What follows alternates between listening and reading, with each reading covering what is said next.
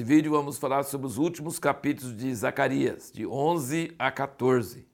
Tem muita coisa que a gente não entende eh, no livro de Zacarias. Como eu disse, ele está falando sobre os últimos dias, tem muita coisa em mistério, em visão, muita coisa a gente não consegue entender exatamente. Mas tem algumas coisas, assim, bem marcantes e bem impressionantes. Por exemplo, no capítulo 11, no versículo 12, ele diz o seguinte: E eu lhes disse: Se parece bem aos vossos olhos, dai-me o que me é devido, se não, deixai-o. Pesaram, pois, por meu salário 30 moedas de prata. 30 moedas de prata foi o que deram para Judas, para ele poder trair Jesus. Olha como que é exato. Falou do jumentinho, que Jesus vai entrar. Miqueias fala de Belém, onde ele vai nascer. No meio de uma série de coisas que a gente não entende, mas tem algumas dicas assim tão fortes. E aí o que que versículo 13 aqui fala? Ora, o Senhor disse-me, arroja isso ao oleiro, esse belo preço em que fui avaliado por eles, e tomei as 30 moedas de prata e as arrojei ao oleiro na casa do Senhor. Vai lá no Novo Testamento, você vai ver que compraram o campo do oleiro para enterrar estrangeiros com as 30 moedas de prata que Judas devolveu depois que ele se arrependeu de ter traído o Senhor. E aí também tem uma passagem aqui no capítulo 13, versículo 7, fala: Ó oh, espada, ergue-te contra o meu pastor e contra o varão que é meu companheiro, diz o Senhor dos Exércitos, fere ao pastor, espalhar-se as ovelhas. Essa passagem é citada no Novo Testamento quando Jesus foi traído no jardim e foi levado e os seus discípulos fugiram e cita isso, fere o pastor e espalhar-se as ovelhas. Então claramente está se referindo a Jesus. E no capítulo 12, versículo 10, diz: Sobre a casa de Davi, sobre os habitantes de Jerusalém, derramaria o espírito de graça, de súplicas, e olharão para aquele a quem traspassaram. Quem traspassaram?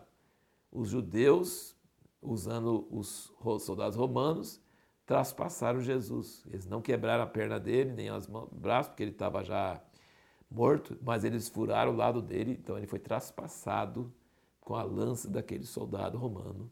E aqui diz que eles vão, o povo de Israel vai chorar amargamente, pensando sobre todos esses anos, milênios, que eles foram perseguidos pelos cristãos e porque eles rejeitaram o Messias deles e, no entanto, eles vão falar assim: e era ele, e a gente rejeitou ele, e a gente perdeu todos esses anos por causa disso. Eles vão chorar amargamente, eles vão ver o que traspassaram e chorar amargamente, arrepender, e vai haver uma conversão nacional nacional do povo judeu. Vai ser tremendo isso aí. Isso fala lá em Apocalipse também, que vão olhar aquele que traspassaram. Ele é o Filho de Deus e ele é o Messias, o prometido, e eles não perceberam. E por eles não ter percebido, nós, os gentios, podemos entrar, mas no fim eles vão ver que foi ele mesmo e vão se arrepender e chorar amargamente. Que coisa tremenda, maravilhosa esse plano de Deus. Se você quiser entender mais sobre isso, leia o capítulo 11 de Romanos, que Paulo resume ali todas essas profecias de uma forma maravilhosa. Provavelmente Jesus explicou muita coisa de Zacarias para aqueles dois discípulos no caminho de Emaús, que diz que ele, começando com Moisés e os Salmos e todos os profetas, ele explicou o que dele se achava nas Escrituras para os discípulos no caminho de Emaús. E eles nem sabiam que era Jesus, depois partiram o pão e ele se revelou então, assim, quando ele falou que explicou o que dele se achava em todas as escrituras, provavelmente aqui em Zacarias, muita coisa que a gente não entende, ele explicou para aqueles dois discípulos no caminho de Emaús. Era bom a gente ser uma mosquinha na roupinha deles para escutar, né? Ter escutado essa explicação maravilhosa. Mas nós perguntamos no último vídeo o seguinte: nós perguntamos é, como Deus vai conseguir estabelecer seu reino na terra no milênio? Para Deus cumprir seu propósito de ter um Israel santo, justo e sem pecado, e ele reinar sobre toda a terra com paz universal, primeiro dois terços de Israel vai ser destruído e o último um terço vai passar pelo fogo. Aqui no capítulo 13, versículo 8, ele diz: Em toda a terra, diz o Senhor, as duas partes dela serão exterminadas e expirarão, mas a terceira parte restará nela. E farei passar essa terceira parte pelo fogo e a purificarei como se purifica a prata e a provarei como se prova o ouro. Ela invocará o meu nome e eu a ouvirei, direi, é meu povo, e ela dirá, o Senhor é meu Deus. Está vendo? O refrão da Bíblia está aqui, outra vez. Dois terços morre, um terço fica.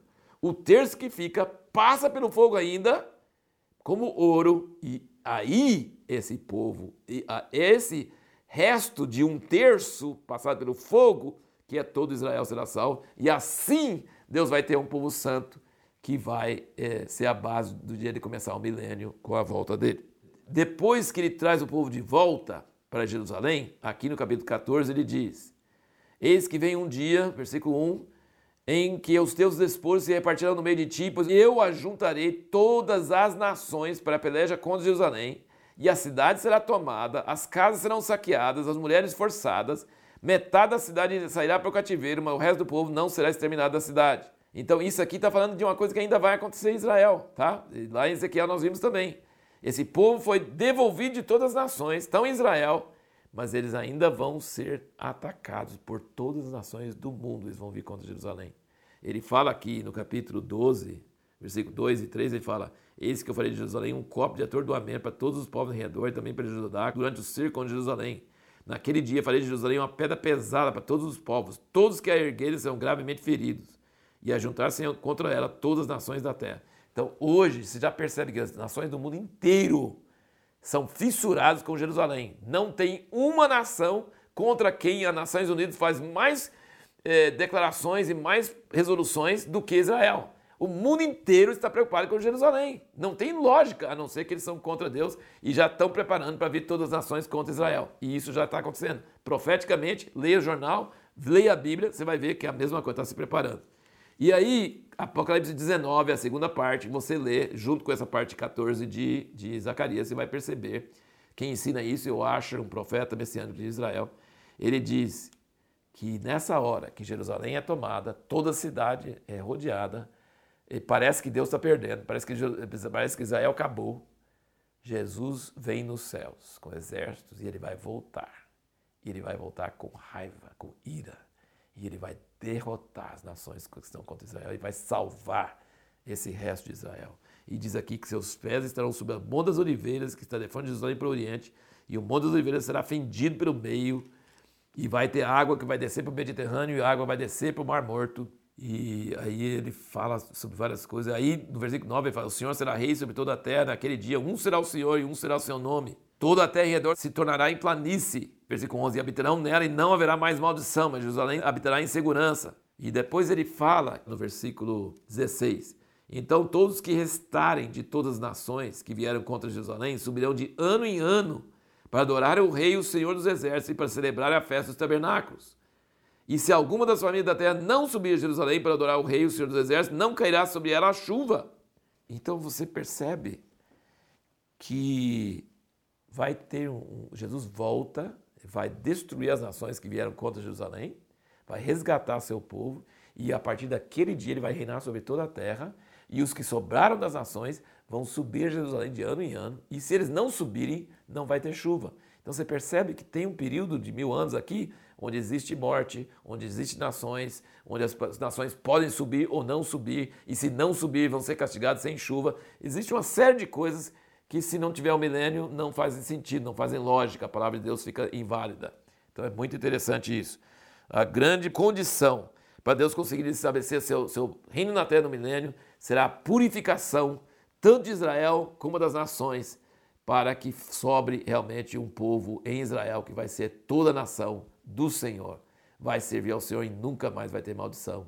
E a partir disso vai derrotando os inimigos de Deus até que o último inimigo será vencido no fim do milênio.